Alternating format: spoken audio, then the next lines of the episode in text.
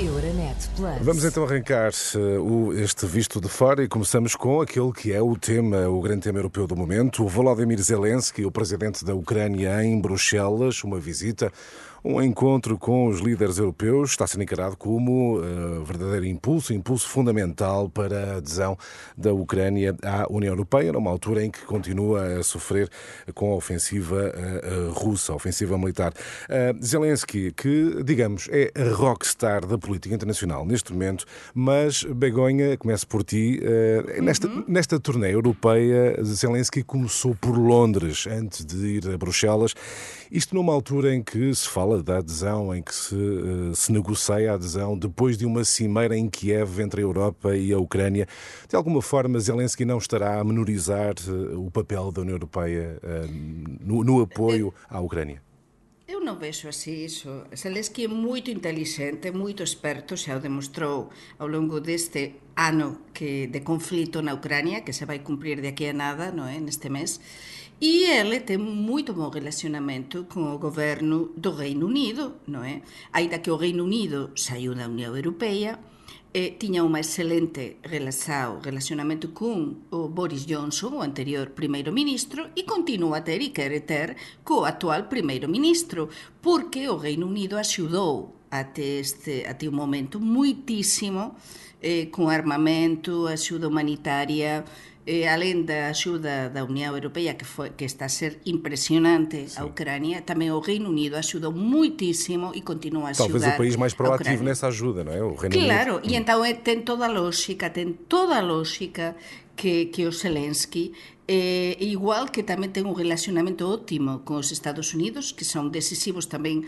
na axuda na Ucrania, non é? Con, con o presidente dos Estados Unidos, por que non ter eh, este relacionamento com o Reino Unido? Por, eh, para mim non ten maior problema.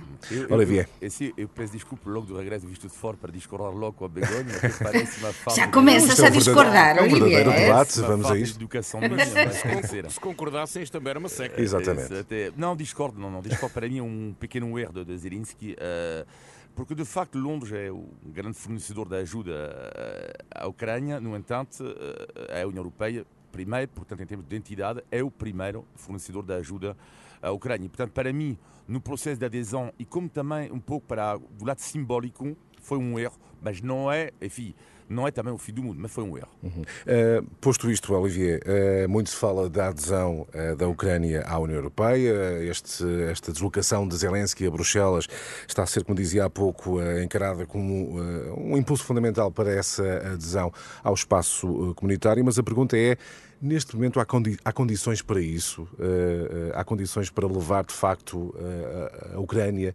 a ser integrada no espaço comunitário? Eu Neste que... momento. Ah, ah é, Olivier.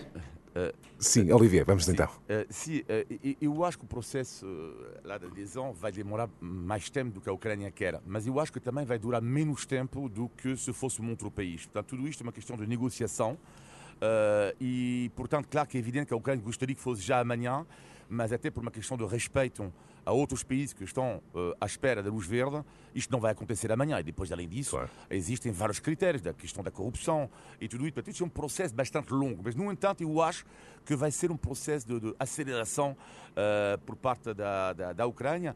Uh, e, e, se me permite, quando Zelensky disse ontem que é uma questão também de, de valores europeus, de uma certa forma, eu dou-lhe razão porque de facto quando se fala, quando às vezes os russos têm uma tendência para se esquecer disso, é que os ucranianos olham com, de uma forma diferente para a história. Não significa que eles sabem perfeitamente que é uma história em comum com a Rússia, mas que de facto a história, neste momento, leva a Ucrânia para se juntar à União Europeia. Uhum. Begonha, eh, certo é que eh, continua a haver algumas reservas ainda quanto a este Sim. processo. Desde logo António Costa, eh, que não, não esconde algumas reservas e tem uma frase que eu acho que devemos recuperar, essa ideia.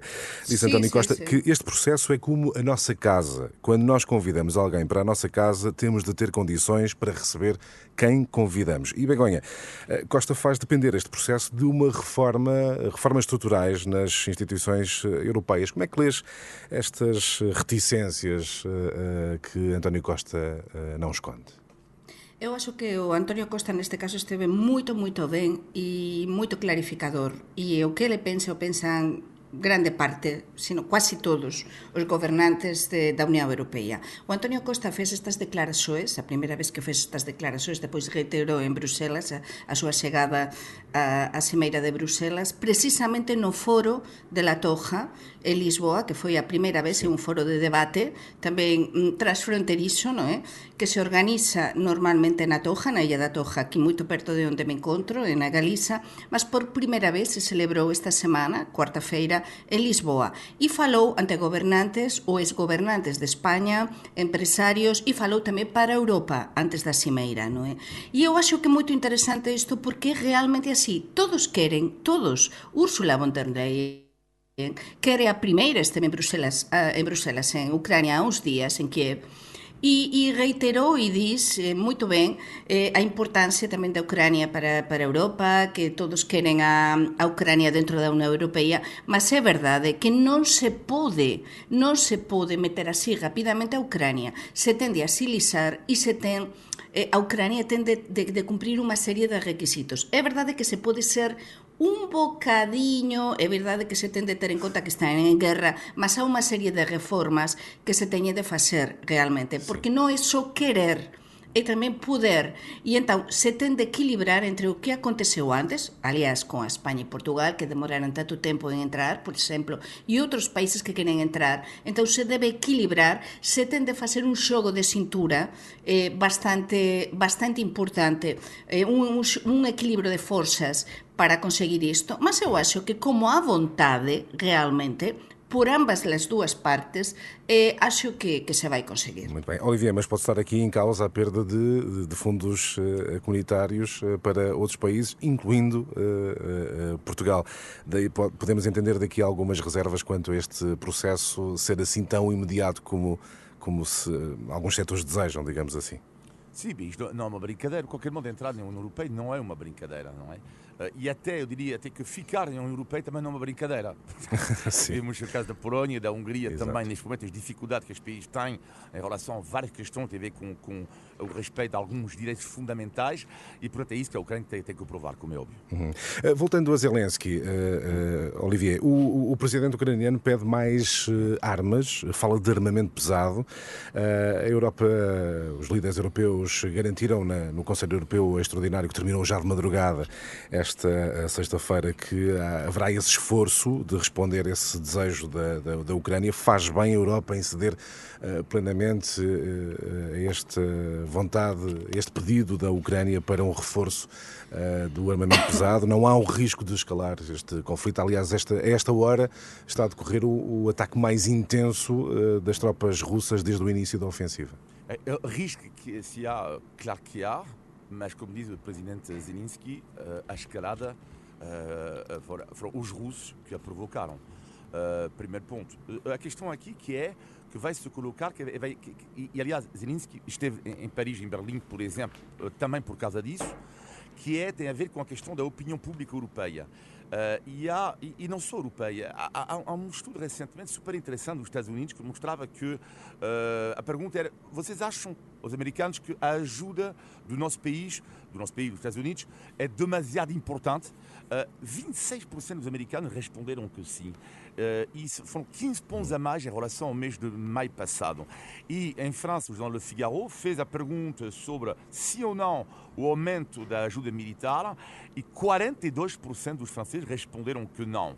Ou seja, eh, a maioria continua em, em, França, não são estas sondagens, a apoiar, a dizer sim, ok, temos que aumentar. Mas, no Sim. entanto, estamos a ver que é o equilíbrio, que é sim, ok, vamos fazer isto, mas existe a escalada e, além disso, existem as consequências Exatamente. também nas nossas vidas. Portanto, que, o que pode levar os europeus, eh, enfim, ah? a deixarem de apoiar tanto a causa de apoiar a Ucrânia. É? é, é uma questão que vai ser colocada. Agora, a questão que é óbvio quando o primeiro-ministro inglês britânico diz isto, que faz parte das discussões, Sim. vai fazer parte, eu não tenho dúvida nenhuma que se neste momento, se calhar não há ainda um consenso, porque ainda é um pouco cedo, porque falamos dos tanques já agora, uh, mas daqui a alguns meses é evidente Sim essa questão uh, dos aviões de combate. E, e depois que temos de ter em conta, se o Sérgio me permitir, sim, claro sim. devemos ter em conta, eu tenho aqui, aqui a quantidade dos milhões de euros de ajudas eh, até o momento à Ucrânia da Europa, que podem ajudar os nossos ouvintes Vamos a então a essas contas. o tamanho.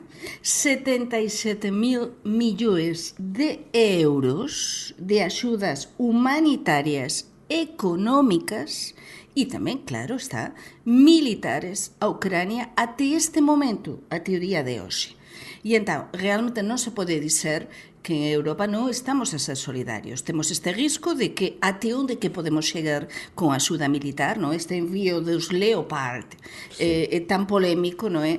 Eh, eh, porque depois os Leopard precisan dun mantenimento, precisan de unha serie de, de apoio logístico e até onde que podemos chegar e podemos continuar sin que repercuta moito, porque se hasta repercutir bastante nas nosas vidas, na nosa economía, E tamén, como moito ben dicía o Sergio antes, nos fundos europeos, porque agora estamos nun momento, por iso estas palabras do Antonio Costa son tan importantes e tan benditas, porque realmente estamos nun momento de decisão de quais é que van ser os próximos pacotes, os fundos europeus, o desenvolvimento dos fundos europeus, e países como España e Portugal dependemos, e aliás outros do sul de Europa, moito, e tamén do centro, dos fundos europeus. Por iso, este equilíbrio é, ou este equilíbrio é tão, tão difícil. Muito rapidamente ainda no que diz respeito à atualidade europeia, com Zelensky em Bruxelas, Olivier, uh, ficou um pouco esquecida a discussão sobre as migrações, porque está em causa um debate sobre o reforço da proteção, o controle de fronteiras externas da União uh, e no retorno aos países de origem de todos os que não forem elegíveis eh, para asilo. Isto prova muito rapidamente, prova que, uh, enfim, os países europeus têm algumas reservas em discutir este tema que, enfim, será, será fundamental fundamental. Sim, porque uh, há uma grande mudança nesta questão dos migrantes, que para mim é uma mudança política, mas que é super importante, que é a questão de, uh, da senhora Meloni uh, ser a nova primeira-ministra da Itália. Itália. Muda tudo porque a partir do momento em que ela fez uh, alguma promessa, promessas a nível económico que ela não conseguiu cumprir, porque ela está, uh, uma coisa é fazer promessas e depois chega um momento de pragmatismo, uh, ela, ela tinha proposto que não conseguia cumprir. o que é que ela faz? Ela, sobre as questões identitárias, também ela foi eleita também por causa disto, ela quer, ela tem um discurso bastante claro em relação a isto, uh, sobre a questão dos migrantes. Uh, isto muda, muda completamente, porque a Itália tem em conta que é uma porta de entrada uh, fortíssima. Com a senhora Meloni, primeira-ministra, é evidente que o caminho europeu vai para as regras ficarem cada vez mais duras para os migrantes. É também a tua opinião, Begonha, será cada vez mais difícil uh, debater as questões da, da, da migração de, dos migrantes Sim. na Europa? moito difícil pela situación que temos. E por certo eu teño unha última hora que me estaba a chegar unha alerta que Kiev asegura que dois eh, misis eh, rusos entrarán agora de mañá no espazo aéreo de, da OTAN, sí. concretamente na, na Rumenia, antes de chegar aos seus objetivos. Se isto si, se confirmar, realmente estamos ante, ante un problema. Mas sí, eh, a continuar con, con isto que preguntabas das migraxoes, claro, neste momento que estamos con as guerras, que estamos con a axuda a Ucrania, parece que estamos a esquecer eh, outros temas, por iso é moito importante falar sobre isto cá neste visto de fora, non é? Dos migrantes, porque nós somos, un, eh, somos a Unión Unión Europea, como un todo, temos de tentar axudar aos migrantes e máis neste momento se axudamos muitísimo, non só os que veñen de fora, sino tamén os de dentro da propia Europa, como está a acontecer coa Ucrania, non é? Todos os fuxidos, todas as persoas que saíran e que van continuar a sair da Ucrania e que van continuar a se instalar nos nosos países. Por iso é tan importante non esquecer o tema dos migrantes. Muito bem, e vamos continuar a falar de uh, imigrantes porque é o primeiro tema uh, que vamos debater sobre a atualidade nacional. Faltam 25 minutos para as 11. Euronet Plus. É então pela imigração passamos para os assuntos nacionais, porque uh, esta semana fomos, eu não direi surpreendidos, uh, uh, se calhar não fomos muito surpreendidos, fomos confrontados com uma dura realidade, o incêndio na moraria em Lisboa. Olivier, foi preciso este caso para percebermos que afinal Portugal não estará a receber da melhor forma aqueles de quem precisa neste momento, porque o, o país precisa de imigrantes mas percebemos com este incidente, com este incêndio da moraria, incêndio fatal, duas pessoas morreram, eh, que não estamos a receber da melhor forma. Sim, mas é, não é um caso surpreendente, mas eu diria que não é um caso único uh, na Europa, não é? Portanto, neste momento, e vimos a Alemanha recentemente que dizia a mesma coisa, precisamos absolutamente de imigrantes, falta mão de obra. Uh, a grande questão aqui é que, se calhar, uh, está visto de fora, choca um pouco mais por causa da capacidade de acolhimento e da imagem, que não é, não é apenas uma imagem, da forma como os portugueses acolhem normalmente os seus imigrantes, que de uma forma, em geral, ótima. Agora, é evidente que isto que é inacreditável é que quem vive aqui, quem nasceu aqui ou quem vive aqui há muitos anos, sabemos que isto uh, existe há muito tempo e vimos o que aconteceu no Alentejo, uh, nas explorações totais. São os tais é? vários catares, eh, não é? Não, mas, que existem é escandaloso. Agora, a questão aqui que eu queria referir aqui, que é, levanta pelo menos uma questão que, que eu é? achei interessante, a questão levantada é? por Carlos Moedas, sobre uh, o controle da imigração uh, e quando ele diz que temos só, só aceitar imigrantes com contrato de trabalho. Exatamente. É? Uhum. É esse o caminho? Eu não estou a dizer, não estou a dizer que este, este é o caminho, porque isto levanta outras questões, porque uh, não é assim tão simples arranjar um contrato. Ele, ele cita o exemplo que é os meios do Canadá, mas enfim, Sim. o Canadá não é Portugal, não. São situações completamente diferentes. Uma coisa está certa, este debate sobre imigração ele tem absolutamente que acontecer. De forma calma, sem haver uh, xenofobia, como evidente, não estou a dizer que o que ele diz foi xenófobo, uh, nada disso.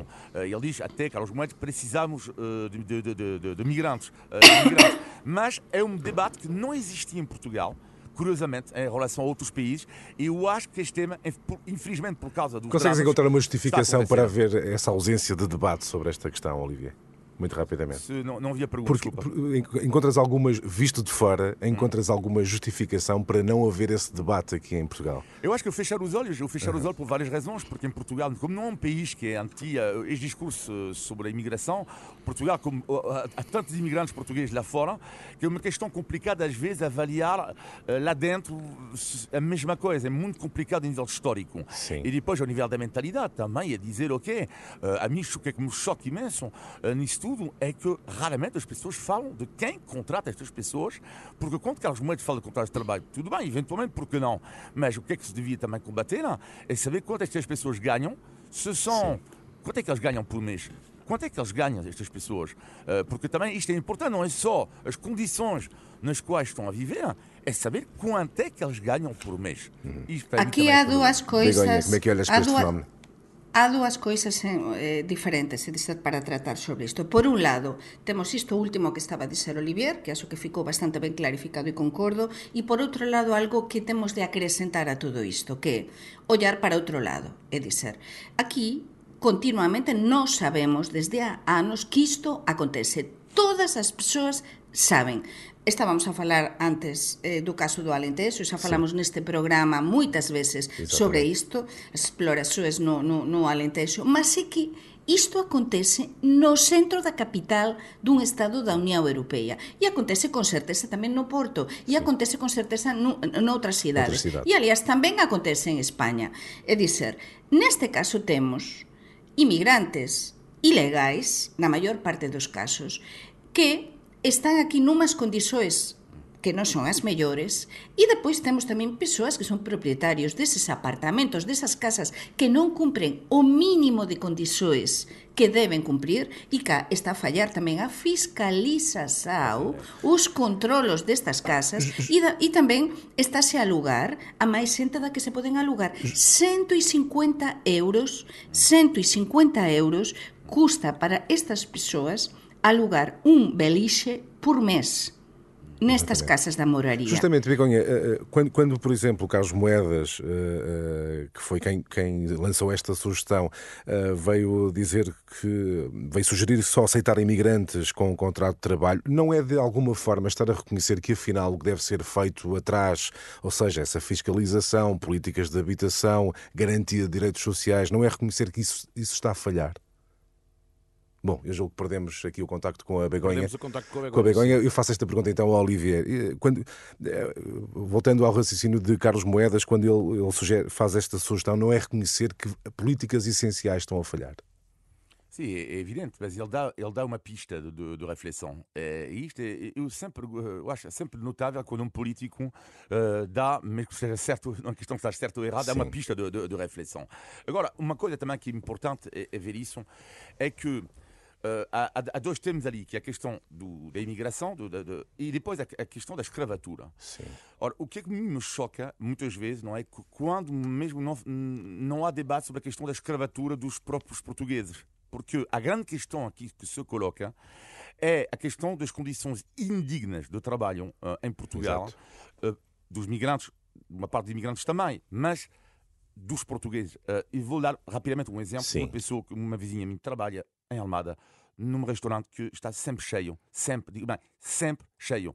Este, ela ganha por mês, uh, por mês, por dia, aliás, uh, recebe uma nota de 20. Ela tem, ela tem 55 anos. Ela recebe uma nota de 20 euros. Não, mas a minha pergunta é onde é que está a fiscalização? Eu sou, mas cada vez mais favorável a um, mas uma fiscalização brutalíssima. Sim. Porque isto é imperdoável. Isto não é possível. Porque depois esta pessoa que está a sofrer na pele, depois vai lá chegar um migrante, imagina que ela não quer, e depois este patrão vai dizer que não encontra mão de obra. Mas claro que não encontra. Mas claro que não encontram. E isso, e isso que me choca cada vez mais sobre a questão da escravatura quase institucionalizada Sim. e a sociedade fecha os olhos. E está a fechar, de facto, os eh, olhos. Nós estamos, nesta altura, a tentar recuperar a ligação com a Begonha, ainda não foi possível. Avançamos por isso, Olivier, para outros temas da atualidade nacional e, claro, temos que falar eh, da greve dos professores, contínua greve dos eh, professores. E hoje até revelamos um dado curioso: mais de 50% das queixas no portal da Queixa são dirigidas ao Ministério da Educação, justamente por causa deste eh, protestos dos eh, professores, eh, queixas sobre falta de aulas, sobre o impacto na vida, no dia a dia das, das famílias. Do teu ponto de vista, estamos perante uma radicalização nunca antes vista das estruturas sindicais, dos sindicatos? Sim, estamos perante uma radicalização, porque, como disse recentemente um responsável, acho, sindical, que disse que os professores ficaram calados durante muitos anos, uh, é evidente. Quer dizer, em relação ao poder do compra que eles perderam, ficaram calados. Há outros países, não vou dizer quais, mas estão a adivinhar qual, uh, que isto nunca iria acontecer, o facto de ficar calado. Uh, agora, deixaram de ficar calados. Eu diria que isto é o início, porque há outros funcionários públicos que também vão, já, já não aguentam receber, uh, recebem 5 euros de aumento, 10 euros de aumento em, em 10 anos. E cuidado com uma coisa da sociedade que é, uh, eu por acaso referi isto aqui, Sim. eu acho que é clichê dizer que toda a gente quer ser funcionário público há 20 anos atrás, cá de facto, porque há tal ideia de segurança do emprego Sim. e tudo isso, mas hoje em dia eu desafio um jovem até estou a rir, imaginar um jovem Sim. que diga assim, hoje em dia, eu Sim, claro. Quer ser professor. Eh, do teu ponto de vista, passou essa ideia, ou seja, ah, já não é válida essa ideia de que a função, não. trabalhar na função pública não, hoje, é dia, um lugar seguro? ah, não, hoje em dia já não é. Hoje em dia já não é. Quer dizer, pode, pode ter um pouco mais de segurança ao nível do emprego, mas ao nível do ordenado eh, é, é simplesmente vergonhoso. No entanto, há algo que, que eu acho importante, é que é uma greve não pode tapar também uh, outros problemas que nunca foram resolvidos. Por Sim. exemplo, uh, mesmo na, porque estamos a falar neste caso sobretudo da escola pública em Portugal, quando eu vejo que há, que há greve e pessoas que defendem os seus direitos, eu concordo plenamente, uh, acho normal que em Portugal isto acontece. Agora, uh, acho estranho também que não se debata isto, é um pouco a mesma coisa com o SNS. Uh, finalmente, agora já se debate em Portugal a questão da, da, da estrutura, não é? Sim. problemas estruturais. Agora, claro que há problemas estruturais na educação em Portugal, portanto, eu posso vos dizer que eu tenho dois filhos, já, uma já deixou de, de, de estudar, já não está na escola pública, Sim. mas a outra, o outro, meu filho está. O que me surpreende, eu, e não foi precisa a greve, é ver como um filho, por causa da, da, da uh, na escola, às vezes não tem professora. Mas esquece a questão da greve. Sim. Às vezes ele volta para casa às nove da manhã. Então, ah, não tive professora. Porquê? Porque, não, está doente. Ok. No dia seguinte, eu estou professor, isso, não está cá. Isso leva-nos isso leva isso leva a um problema que é, eventualmente, o atraso nas aprendizagens, o prejuízo para os eh, alunos. Achas que, do teu ponto de vista, o governo está a lidar da melhor forma com, com, com esta situação? Não, eu acho que não. É isso que eu estou a dizer. Uhum. Eu acho que não, porque também não se vê uh, o, o, Quando um aluno. Eu fico surpreendido com os horários aqui, mas isto é. Os horários dos alunos na escola pública, fico surpreendido. Eu, mas pronto, eu defendo se isto é mais duro. isto é um lado mais rígido, às vezes. Mas eu uh, estar na escola às 8 da manhã até a 1 da tarde, e quando, quando uh, tens 17 anos, eu não entendo. E depois, das 8, a, das 8 a 1, e quando falta um, falta um professor ou dois, por uma razão qualquer, e tudo isso, porque não há meios, etc, etc, resultado a duas horas de aula por dia é algo que sinceramente não estou, não estou a perceber. Visto de fora não percebe, e férias, é? e as férias então nem se fala. E a loucura. As férias em junho já é uh, não sei quê, o dia de não sei quê, o dia da chuva, o dia do vento, o dia de, uh, de não sei quê. Uh, depois faltam por cada dia e depois a partir daí vamos rir porque vamos fazer um espetáculo. Depois a, a viagem finalista e depois são três meses de férias. Enfim, é uma loucura uhum. absoluta onde está a aprendizagem que devia ser para mim o ponto fundamental e também discutido neste, neste problema da, da educação. Muito bem, já recuperamos aqui o contacto com a Begonha via uh, telefone. Begonha, falávamos agora da greve dos professores, uh, greve contínua, muito rapidamente. Que análise fazes uh, ao momento? E eu perguntava há pouco ao Olivier se não estamos perante uma luta de sindicatos cada vez mais radicalizados. Sim, Realmente, sim. isto eh, da, da, da greve dos, dos profesores está a mostrar tamén como está eh, a sociedade portuguesa e a realidade de grande parte da populación portuguesa. É dizer, isto dos profesores, desde que eu moro en Portugal e coñezo máis directamente como é que se vive en Portugal, é un problema que ano a ano se está radicalizando e está, mm, está aumentando porque non, mas só os profesores non mudaran o seu sistema de contratación nas escolas públicas, non mudaran o seu sistema de deslocación, estáse a tentar durante anos ollar para outro lado e entón é normal que neste momento de crise de falta de poder adquisitivo, de, de, que todas as familias e todas as persoas estamos a sufrir, os propios profesores, un colectivo que non se ten en conta tamén moitas veces eh, os seus dereitos, a situación na que están, é normal que se radicalicen, que protesten porque nada mellorou para eles. Nos últimos anos e temos de falar a verdade sobre isso. Fica então aqui a tua opinião, um, Begonha, uh, agora entrar de outra forma, não é pelo telefone. Sim. Bom, mas uh, enfim, nós também não. Dificuldades na ligação. Exatamente, exatamente. Exato. Ora bem, está na altura também do ah, regresso do nosso índice de legalidade. E porque estamos de volta e para também receber bem o Sérgio, vais cantar o, o índice de legalidade. Bora lá. Índice de legalidade de Tugalidade. Sérgio, tu não imaginas a cara que o Olivier faz como diz isto. é incrível. Ora bem, meus queridos amigos, Begonha e uh, Olivier, já alguma vez alguém vos mandou dar banho ao cão? Não, isto eu sei. Então, é. é então, é só espera. ai, ai, ai. Eu, ai. Sei, eu, eu, vou rapidamente, para eu ganhar, para Begonha.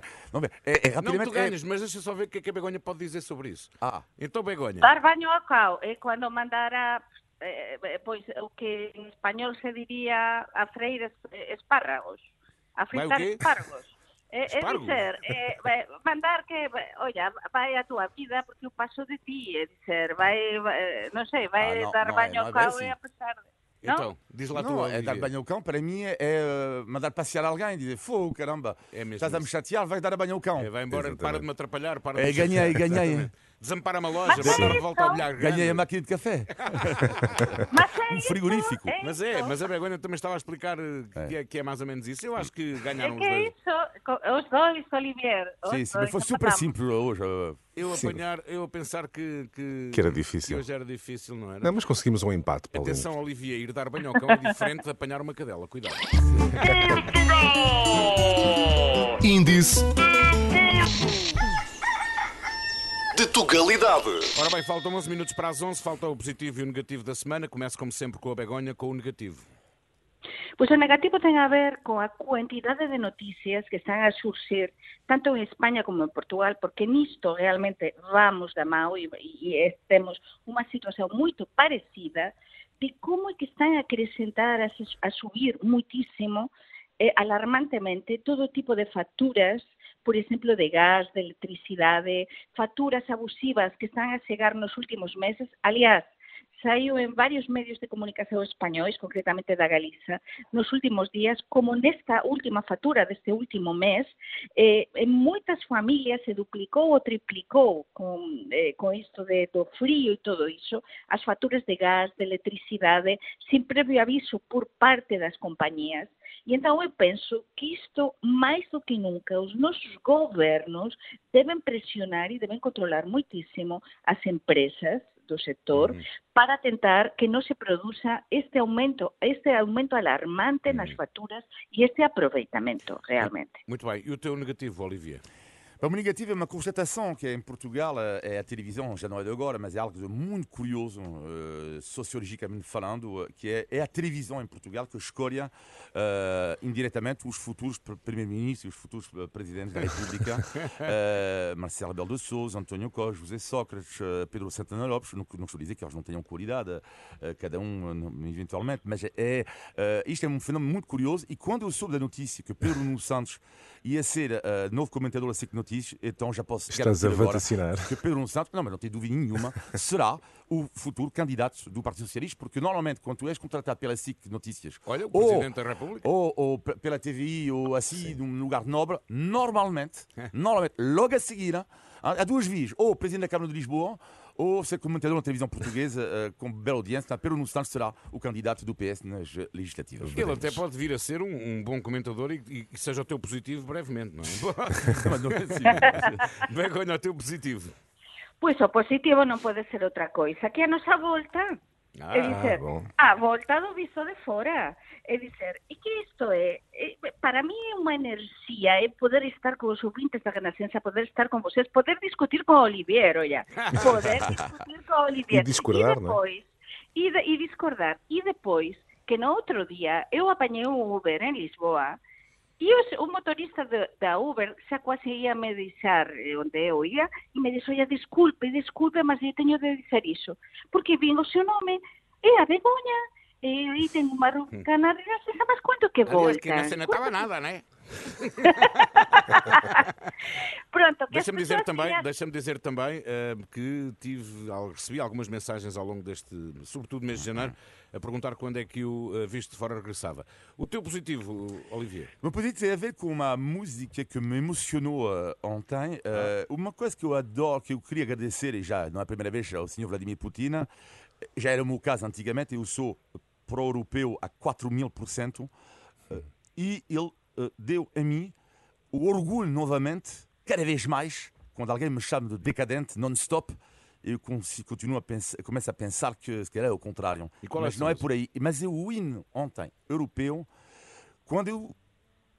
Eh, ela está. Exato. Este hino à alegria de Beethoven, eu senti-me super orgulhoso de ser europeu e ver todas as pessoas de pé, assim mexeu, admito comigo. Estás a ver como eu arranjei já aqui para fechar o visto fora? Muito bem, fechamos Muito então. Bem. E não há a melhor forma de fechar este, este regresso do visto de fora. Estamos no final de mais um visto de fora. Foi tão bom este regresso. Begonha Inigas e Olivier Bonamici. Também damos as boas-vindas ao Sérgio Costa nesta nova temporada do Visto de Fora. Meus um abraço. Amigos, bom fim de semana, beijinhos bom e um abraço. Muito obrigado. Todos. Muito obrigado.